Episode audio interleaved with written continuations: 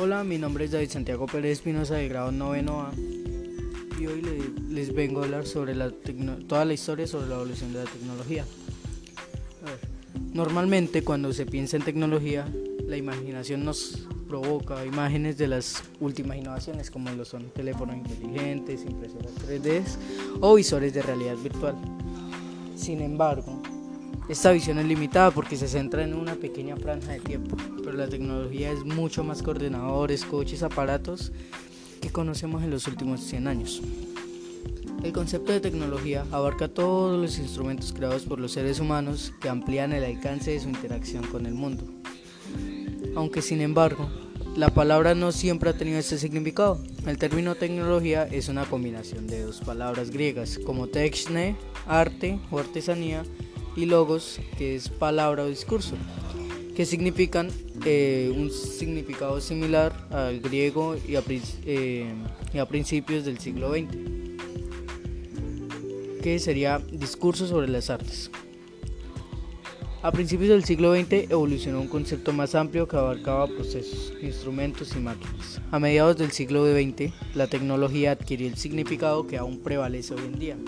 Los medios o actividades mediante los cuales el ser humano busca cambiar o manipular su entorno. En la práctica, ¿qué es lo que significa esto? Pues empezando por el fuego y la rueda y pasando por la revolución industrial hasta llegar a las innovaciones tan rápidas que vivimos hoy. Es posible separar la evolución del ser humano del desarrollo de la tecnología. Un ejemplo es la evolución de los ordenadores, y en el cual el primer dispositivo o el dispositivo más antiguo, que fue un, como una calculadora, fue el llamado abaco, que fue inventado en Mesopotamia en el año 2500 a.C. Fue una calculadora manual que ayuda a sumar y restar números altos, además de almacenar el estado actual de la cuenta, similar al de los discos duros actuales. El abaco se inventó cuando el tamaño de la sociedad se hizo demasiado grande para que una sola persona pudiera organizar y actualizar los datos. Cuando hay miles de personas en una aldea o decenas de miles de cabezas de ganado para contar, solo con el apoyo visual de un abaco fue posible mantener la organización. Durante los siguientes 4.000 años, se puede decir, los humanos han desarrollado todo tipo de dispositivos informáticos como el astrolabio, que permitía calcular la latitud en el mar eh, a los barcos, o los relojes para calcular el amanecer, las horas, etc. Las mareas o las posiciones de los cuerpos celestes. Sin embargo, ninguno de estos objetos era un ordenador. El primer uso documentado de la palabra ordenador es de 1613 en un libro de Richard Brightway, donde el término no se aplicaba a una máquina sino a una profesión, hasta 1800, cuando el término comenzó a referirse a dispositivos. Un ordenador era una persona que hacía cálculos. Otro punto que podemos tomar es la evolución del teléfono.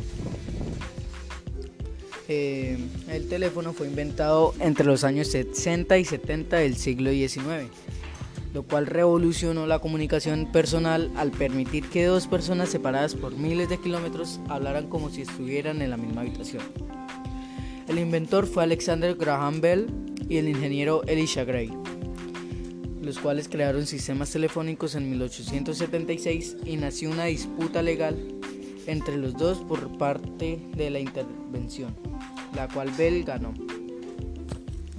Veinte años después de la patente de 1876, el teléfono fue modificado por Thomas Watson, Emil Briner y Thomas Edison, cuando filme- finalmente adquirió un diseño funcional que no ha cambiado sustancialmente, duró más de un siglo.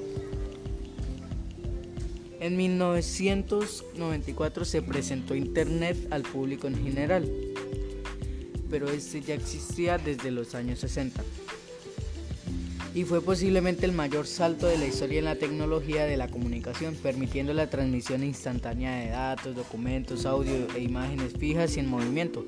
Con Internet se crearon tecnologías que nos dieron lo que llamamos World Wide Wide, el correo electrónico y sitios como MySpace, Facebook, Twitter y Skype, que han cambiado de manera irreversible la forma en que nos comunicamos.